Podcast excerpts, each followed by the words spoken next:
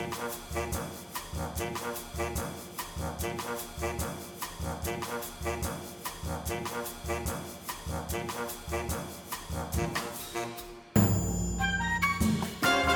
葉編の Ideas for Change 皆さんこんにちは。小林弘人です。このポッドキャストは仕事やライフスタイルに変化を起こしたい人のためにヒントをお届けすべく個人で制作しています。第2回目となる今回ですが2部構成になっています。最初は前回に続いてハリウッドの変革者であるマイケル・オービッツ氏の自伝レジェンドについて語ります。このレジェンドの担当編集者である日経 BP の中川博美さんと一緒にマイケル・オービッツ氏の人となりそして仕事ぶりについてお話しします。このマイケル・オービッツ氏についてですが今回初めてお聞きになられる方に説明しておくと彼は CAA というタレントエージェントをハリウッドで1975年に創設しました。当時のスタートアップですね。俳優にはトム・クルーズやロバート・デ・ニーロほか一線級の大物。そしてアーティストとしてはマドンナ今は亡きマイケル・ジャクソンプリンスほか1000人以上が所属していました。また CAA は映画監督や脚本家小説家なども抱えていますこれが意味するところは原作脚本監督そして俳優まで全てパッケージにして映画会社に売り込むことができるというわけですね。そしてこれまでの映画会社とエージェントとの力関係を逆転させてしまったのがこのマイケル・オービッツ氏です。実は彼は映画会社の企業買収にも関わっていて旧松下電産のユニバーサル買収やソニーのコロンビア・ピクチャーズ買収で大きな力を発揮しました。なんと最近ではカルロス・ゴーンの逃亡劇の映画化にも関わっていると報じられました。そんなオービツ氏の自伝について中川さんと語っています。続いて曲を挟んでからはオンラインメディアギズモードジャパン編集長の小田和美さんに現在の関心事をお伺いしました。今回は有名なオンラインゲームフォートナイトやクリストファー・ノーランの新作テネットから東京の空洞化について考えます。どんな話が飛び出すでしょうか。今回も最後までお聴きください。まず最初の曲です。エレクトロクラブノーリミット。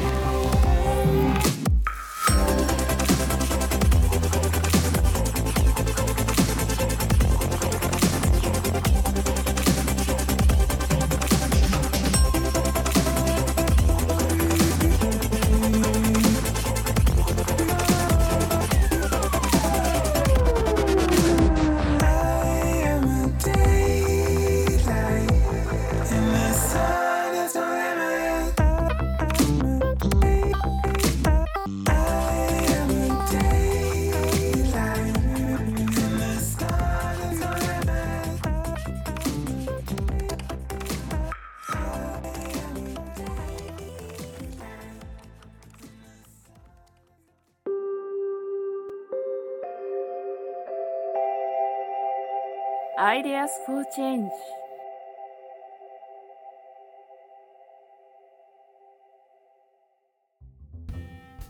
前回に引き続き、えー、日経 BP の中川博美さんに、えー、ゲストとして、えー、いらっしゃいらっしゃってというか 出演していただいてます、えー、中川さんは、えー、先日発売された、えー、レジェンドハリウッド最強のエージェントマイケル・オービッツ辞典の担当編集者でもあります。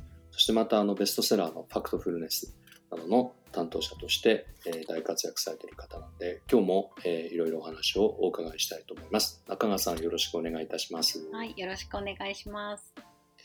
えっと、ちょっと前回から、えーこのレジェンド、マイケル・オービッツさんの本についてお話をお伺いしてるんですけれど、まあ、結構、このオービッツさんのすごいなっていうのは、日本にも結構なんかその関わりがあられる方だったんですね。ね、そうなんですよね。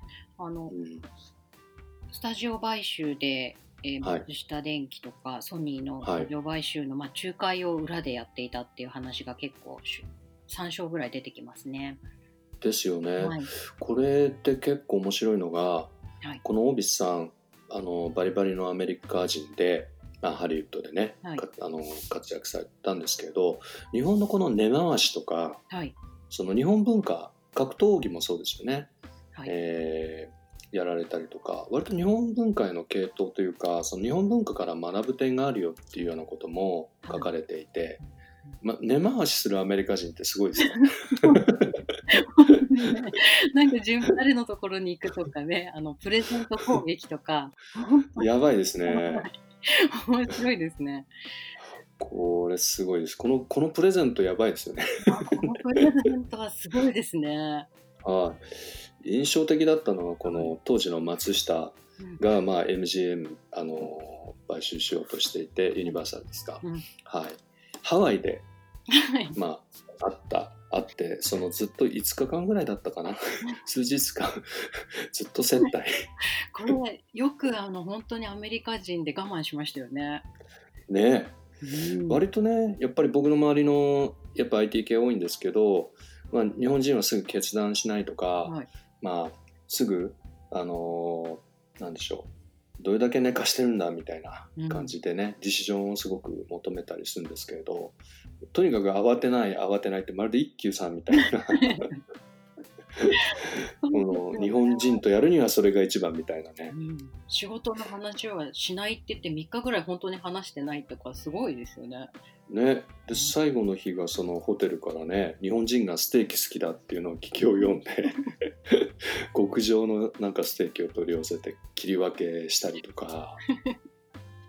なんか日本人的ですねすごく。いやすごいですね。今の日本人の若い人より日本人的ですよね。そうですよね。だから僕なんかも若い時よくあのベテランの方の経営者の方とかうんあのお食事に呼ばれたりするとはい結構帰りにお土産とかちゃんとねでええご家族の分どうぞっていう感じではいお気遣いいただいてああこういったの大切だなと思ったんですけどこの人そういう人ですよね。ね、あの企業の秘書みたいな秘書も自分でやってるみたいな感じですね。ですよね。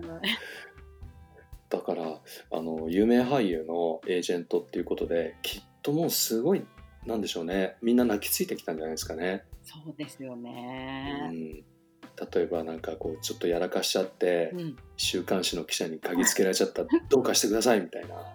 そうですね。なんかマードックにないことにしてって頼んだ話とか出てきました。で 面白かったですねないことになるんだみたいな。ね うん面白いですね。でもそれが全部人間関係っていうか、はいある種信頼の上に成立しているところがまた、うんなんでしょうね。うんそうなんですよね。なんかね、うん根底に愛があるところがすごく魅力的ですようね。んうん、これが単純にねなんか脅しかけて、うんじゃあ次はうちのタレント引き上げるからとかとはまた違って貸しを作ってるんですよね。そうですよね。うに。んだから結構僕がびっくりしたのはその松下との M&A で、はいまあ、あの彼曰くその契約書も 契約も交わしていない。本当にいくらとかね、契約あの数字も言わないではやってるわけですからね。いね、でしかもね。なんかその担当役員の英語を何言ってるか分かんなかったけど、うん。我々審議においては ビジネスに合意したに違いない いや大丈夫かな？そうですね。それで、あの、結構な金額ですからね。結構な金額ですよね。ねでも最初にねそうやって請求しないと他のコンサルは全部、まあ、はい MA のためにねうん。こういう動きしたらいくらみたいなうん。全てにサービス料を請求してたけど彼はなんか成果主義なんでうん。まあ成果出なかったらいいらないですよ。まあ必要経費ぐらいでいいですよっていう。うん。これがちょっとびっくりでこれもなんか日本人っぽいというかあの損して得を取れみたいなね、うん本当にびっくり日本しました。人みたいなアメリカ人ですね。うん。もうこれあれですか？あの結構店頭の方での反響とかいろいろ寄せられてます？そんなにあれですかね。あうの、ん。結構暑いんで、あ確かに。暑い暑い方です。暑いっていう、ちょっと読むのが大変っていう声は。あ多い んですど、でもすごいやっぱり読んでくださった方で、あの小林さんと同じように映画ファンの方だったりするとすごくすごく面白がってくださいますね。あー。僕はねあの熱い本なんですけどでもなんかすごい IT 系の本読むよりすらすら読めてね。ドラマがあるじゃないですか、そうですうね。ん、自分の頭の中であのテレビシリーズの「マットメン」ってわかります、はい。広告業界舞台にしたうんうんエミー賞いっぱい取ってるはい。作品があるんですけれどあのあれも確か70年代あたりのあの広告業界が舞台なんですけれどなんかあのマットメンの感じでなんか僕の頭の中でねどあのシーンがなるほど。動いてるんですよ。でもすごくあの映画の映画っぽい小説と、うんを読んでいるような感じですよね。このですよ。ね。うん。うんうんうん。そうなんですよ。やっぱりだから分かってる感じでこう盛り上がるところと泣けるところとかをつく自分の自伝なんだけど作 ってる感じがありますね。ね。でもなんか結構こういう業界の方ってはい。自分が作りたかった人が結構多いと思うんですけど、うん。彼はそのマネジメントっていうかやっぱビジネスを愛してるなっていうすごいねだからもう有能なクリエイターに任せてしまって自分はそれをプロデュースして、うんまあ黒幕としてねやるっていうようなところ結構この人は自分のその資質っていうのをすごい正確に理解してるしそうですね。そこはなんか俺もできるはずとかっていう、そういうことはもう考えない感じですよね。リスペクトしてますよね。うん、現場の人たちを。ですよね。はい。だからいろんなちょっとビジネスマンの偉人伝みたいのなのもまたちょっと違って、うんうん。最初から冷静なんですねこの人そうですね。そうなんですよね。あの激しくて熱いんですけど、すごく冷静ですね。うんそこがちょっと面白いなと思っうんてしかもすごく頭いいんでええええ。本質やその仕組みをすぐ見抜いて、うんあこれこうやったらいいんだっていう学びのそのなんて言うんでしょうねそれがスピードがすごい速いなっう、うん。だ。からこの人の仕事の姿勢っていうのは読んでいて結構僕はビジネスマンにとってもためになるなと思いました。そうですね。なんかうん特に、あのこういうコンテンツを作ったりとか、なんかね、うんこう社員の人とか部部下の方たちが何かを自分とは違う才能を持っているような人たちをマネジメントするっていう時にはすごく参考になると思いますね。ですよね。うんそんなまあマイケル・オービッツの仕事に対する姿勢なんですけれどちょっとこのね中川さんのお仕事にも、はいお伺いしたいなと思っていてあの逆にどんな仕事どんな働き方してますかじゃなくて余暇ってどうやって過ごしてます？余暇ですか？余暇。うんああ。余暇はでもそうですね。最近はなんだろう。まあなんかジムに行ったりとか。あんまりおちょっとねコロナで引きこもってるとあ本当にうん。あの ブクブクしてくるので、うんうんね、運動しなきゃと思って最近運動しようと思ってるんですけど、うんうんでもやっぱりなんかあの、まあ、このねマイケル・オービッツもそうですけど仕事はい。がきでやってると結局仕事っぽいことをしてたりしますね。ああまあ特に編集者僕も編集出身なんであれなんですけど、えーあんまり余暇とかしこっからが仕事っていう区切りがないじゃないですか。そうなんですよ。本当に、うん。はい。うん。まあなんか仕事もなんなんか遊びみたいなところもうんある、うん好きなことやってたりするところもね、ん。仕事なので、あんまり区別してないかもしれないですね。うんなるほどね、はい。そんな中でまあ結構ジム行かれたりっていうのもあると思うんですけど、はい。マイケル・オービッツはもうちょっと家族と時間過ごせばよかったって結構書いてますね。折に触れ書いてますよね。ええそのあたりちゃんと過ごせてます？家族 すいませんプライベート。あれなんで別に、そうですね。あのそうですね、でもあの、まあ、今特にコロナで在宅で仕事してたりするので、はい。うん。子供と一緒にいたりしますけどね、うん。まあでもあの今反抗期で中学生になる 反抗期なので あー大変大変。そうですね。ううん。んなるほどなるほど、まあ、結構そんな中で今中川さんがすごい気になってる事象とかってありますか、ああそうですね。うん。なんだろうな。でもあのよく部の編集者の人たちと話をしていたりしてですねやっぱりえ今売れてる本ってなんだろうねって話をしてるんですけどーえ。やっぱりストレスとかーうん、あのセラピー的な本あとあとレシピ本とか、うん。なんかやっぱりあのまあねレシピっていうのはまあ在宅でご飯作らなきゃいけないっていうところもあると思うんですけどなんかこう、みんななんか癒されたいっていうのはあるのかなっていうのはすごく感じてますね。であかる気がします。うん。でそれがこう本当に直接的にこう癒されるっていうようなところに行くのか、まあ、ファクトフルネスもそうなんですけど、もうちょっと、うん。あの正しく見てあんまり焦らないようにしようっていうのですごく読んでくださってる方もいたりしてなんか、うん皆さんすごいストレスを溜めてるなっていう感じはしますね。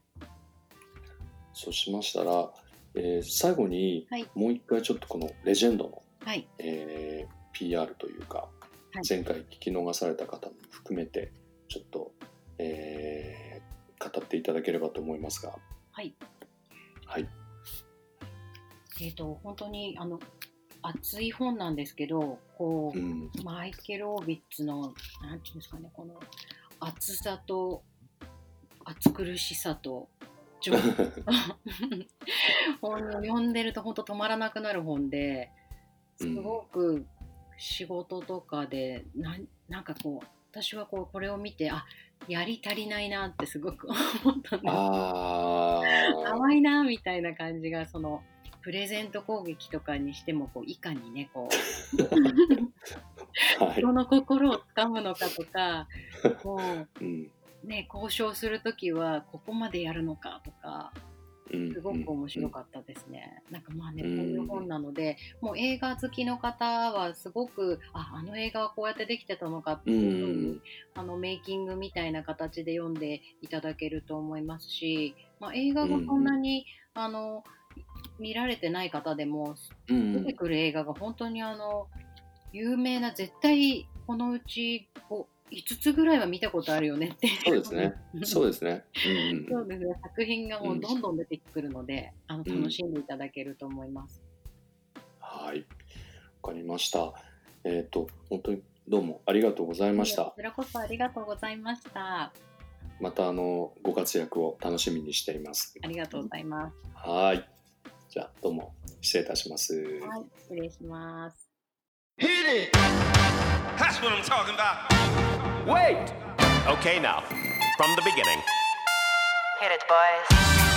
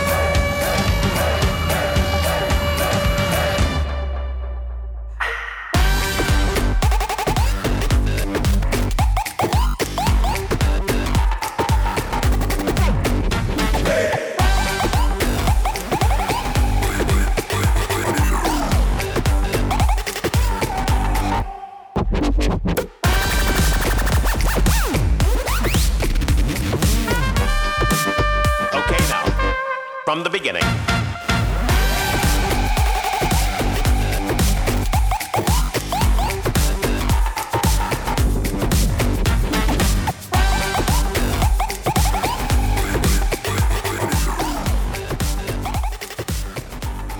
お届けした曲はヤニビの Lock This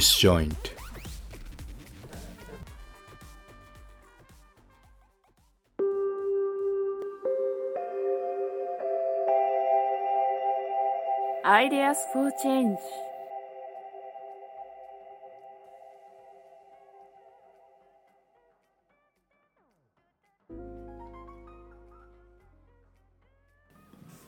はいそれでは今回、えースペシャリストにいろんな話をお伺いしたいと思っています、えー今日はえーギズモードジャパン編集長の小田和美さんに、えーお越しいただいてます。というか別にあの物理的にスタジオではないんですけれど、えー小田さんよろしくお願いいたします。よろしくお願いします。最近小田さん気になるニュースっていうことで何がありますかね？そうですね。まあ気になるというか、あの東京の空洞化っていうテーマで最近いろいろこう追ってるんですけれども、はい。ギズモードはですね、すごいゲームがすごい注目にだんだんそのガジェットの中でも特にそのゲームの分野っていうのが、まあガジェットとかテクノロジーの中でゲームっていうのはなんか注目の分野になってて、うん。まあ、なんか東京がまあいろいろこうジェントリフィケーションとかでいろいろこう都市がまあその中心っていうのがまあ変わっていくっていうところがあって、まあ、その渋谷だったり東京から渋谷に移ったりとか、まあ、渋谷からなんか中目黒に移ったりとか、まあわかんないですけどその次が池尻大橋なのか桜新町なのかわかんないですけど。一時期ね池尻大橋が熱いっていう 熱かったっていうのはありありまましたね。ねはい。あのまあ、そのコロナとかまあいろいろあった後でなんかそのどこに行くんだろうと思った時にあのゲームに行くんじゃないかなっていうことをちょっと思いましたですね。つまり拠点がもうバーチャル、はい。でしかもゲーム。はいですね、うん。まあ、実際もう皆さんその仕事であったりとか、まあ、いろんなコミュニケーションがそのバーチャルオンライン上にまあ移ってるっていうのはあると思うんですけれども、はい。まあ、なんかそういう流れの中で、まあ、そういう東京僕らまあそういう東京のカルチャーとかなんかそういうものにこういろいろこう影響を受けたりして、まあうん、そういうメディアをやったりとかってしてるんですけれどもなんかそういう中心みたいなものがそういうコミュニケーションだけじゃなくてとか社会のインフラだけじゃなくてカルチャーもなんかゲームに移っていくんじゃないかなみたいなことをすごい考えるようになりましたね。なるほど。具体的に何かきっかけってあるんですか？そうですね。きっかけはすごい個人的なところで言うとあの面あの若いあのストリートカルチャーのメディアをやりたいですっていう女の子とあの面談して話をした時にですうん。ね女性の方と。あのもうなんか東京今もうあのステイホームとかあってカルチャー東京にあるのかなみたいな話になった時に、うん。まあ、ゲームにあるんじゃないのみたいな,、うん。なんかまあ話になって、まあ、その時にすごいあのそういうのあるかなと思ったのが、まあ、今年の初頭の話だったんですけど、まあ、その後まあいろいろあの真鍋大斗さんっていうライズマティクスの,、はい。あのテクノロジストというか、まあ、アーティメディアアーティストがいて、はい。まあ、彼なんかがなんかやっぱそのコロナ以降そういうゲームいろんなインフラをそのバーチャルに移すっていうことを、まあ、プログラマーとしてやってるんですけれどもなんかそのやっぱりゲームっていう分野がすごい注目なんじゃないかなみたいな話をギズモードのインタビューでしていただきまして、まあ、なんかすごいこうゲームっていうのがだんだんこうしっくりきてきたっていうのがありますね。なるほど。VR の環境だと、まあ、VR チャットやそれからまあフォートナイトなんかはい。有名ですけれど具体的にその念頭にあるゲームって具体的なゲームだと？やっぱりあのフォートナイトがうん大きいですね。うん。そのギズモードがそのまあフォートナイトをまあそういう文脈から追いかけ始めてる中で、まあ、あのトラビス・スコットっていうあのはい。アメリカのヒップホップアーティストが、まあ、コンサートやったりとか、うん。あとまあマシュメロっていうあのなんですかね、えーテテテクノというか、うんがやったりとかっていうのがあったんですけど日本でも米津玄師さんがはい。そのフォートナイト上ではい。ライブやったりして、まあ、すごいこう一般のなんかあの注目度とか認知っていうのも、まあ、ゲームやってなかった人にもすごい日本でもなんかまあ広がっていったっていうのがあって、まあ、その後そのあフォートナイトを出してるそのエピックゲームっていうメーカーが、はい。あのアップルのアップルストアにはい。異議申し立てされて、はい。もう排除されて排除されたってていい。うう事件ですね。はい。はいうん。そのまあアップルストアのショバ代ですかね、はい。そういうまあ取り分っていうのが大きすぎるっていうところで、まあうん、異議申し立てみたいのをして、まあ、そういうあのえっと規約違反の形でまあ課金をしたらバンされたっていう事件があって、で実際そのギズモード毎日のようにそのフォートナイトの一時記事がいっぱい出て、うんで検索流入っていうのがまああるんですけど、うんそれもそのまあ、アップルとか、えっと iPhone とかそういうギズモードで、まあ、従来人気があった検索ワードと同じようになんかフォートナイトっていうのが同じくらいなんかすごいあって、なるほど。どんどんそういうあのフォートナイトに興味があるユーザーが増えていったっていうのがあるかなと思います、ね、それはすごいですね検索ワードが。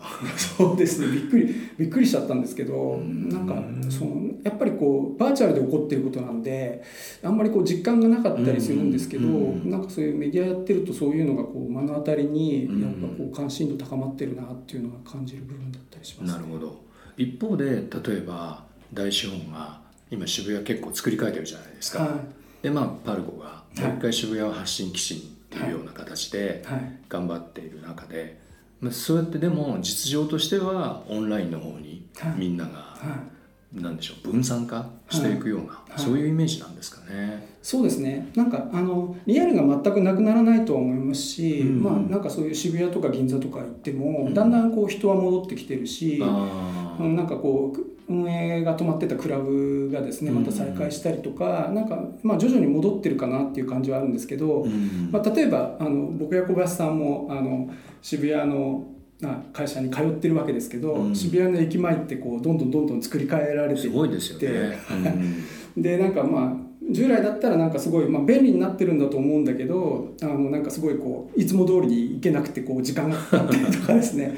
こう不便だったりストレス感じたりみたいなところがあると思うんですけどなんかそれがなんかちょっとこうゲームの世界と似てるなっていうなんかそういうこうある種のシンクロニシティっていうか。なんかこうゲームでなんかすごいこう、うん、と自由にこう現実と同じようにできるわけではないっていうところとなんかでもすごい便利だっていう部分のなんかこう同時進行みたいな なんかだんだんこうゲームと現実の境界が本当になくなってきてるなっていうのはすごい感じるんですかね。まあ、渋谷駅の場合単に工事中っていうのがあるんですけど確かにダンジョンっぽい感じでそうですね。どう攻略したらは出口に出い、られる出口に出るかわかんないっていうゲームキャラクターの一人みたいな。あでなんかそれすごい感じたの最近あのあのクリストファー・ノーランっていうあの監督のあはいはい「テネット」っていうまあ映画が難しい難しいっていう難解な映画だっていうのですごいまあ話題になってますけどなんかこれもまあ見たんですね。でなんかもちろんなんかネタバレできないんで、うん。まああんまりいろんなことは言えないんですけど、うん。まあ一つ思ったのが、うん。これゲームだなっていう、なるほどすっごい難しい一見難しい映画なんですけど、うん。多分ゲームだったらかなり簡単なその内容というか、うん。うんとこうしっくりくる内容なんじゃないかなと思ってて、うん。まあ、それはそのなんかそういう物理法則みたいのがすごいうん。テーマになってて、あのそれが分かんないとこうあのストーリーが完璧に分かんないとかっていう、まあ、意見とかもあったりするんですけど、うん。まあ、ゲームだとそういう物理法則って別にうん。シミュレーションがこう簡単にできてしまうわけで、うん。なんかそういうの意識しなくてもゲームだったらなんかすぐすごいこうしっくりくるストーリーだなってすごく思って途中からなんかそのゲームのキャラクターになったつもりでこう見たらうん。すごいこうしっくりきたっていうか、うん。あんまりこう迷わずにあのなんていうか理解がでストーリーが理解できたっていうのがあって。へでなんかその映画を出たらですねなんとなくそういうそのキャラクターの一人になってるというかうん。ゲームキャラクターの一人になってなんかあの劇場の外に出てもなんか自分が続いてるみたいーな。あその主人公が名もなき男っていう、まあ、設定で名前がないんですけど、ん。まあ、英語だとあのちょっと今出てこないんですけど、まあ、主人公みたいな、うん。あのののを表すまあ意味の言葉になってて、まあ、なんかそういう部分もすごいゲームっぽいし。なんかい今までのなんかクリストファー・ノーランのなんか作品をこう全部こう合わせたようなうんストーリーになってるんですけど、うん。それもなんか彼がなんか途中からこうゲーム作家に転身してですね、うん。ゲーム作って作ったらこんなテネットっていうゲーム作ったらこんな感じになるんじゃないかなみたいなうん。ところがいっぱいあったっていう感じなんですけどね。まあ、最初のお話をお伺いしたとやっぱりゲームが我々の日常っていうかリアリティに結構侵食しててもうなんでしょうね地続きになってしまってるっていうような感じですかね。はい、なんかすごいこうゲームと溶けた世界になってるかなっていうのはものすごい最近感じてるなるほど。注目してる部分ですね。はい。どうもありがとうございます。またよろしくお願いいたします。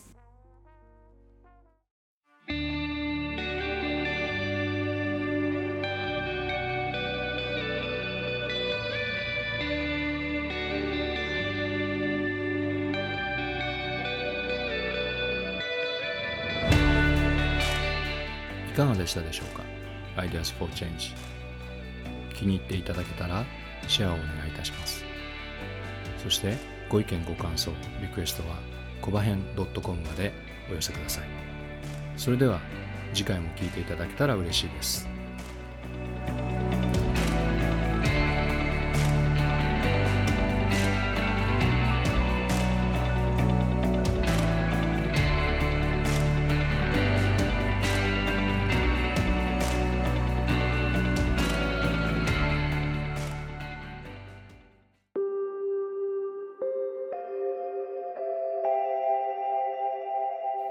Ideas for Change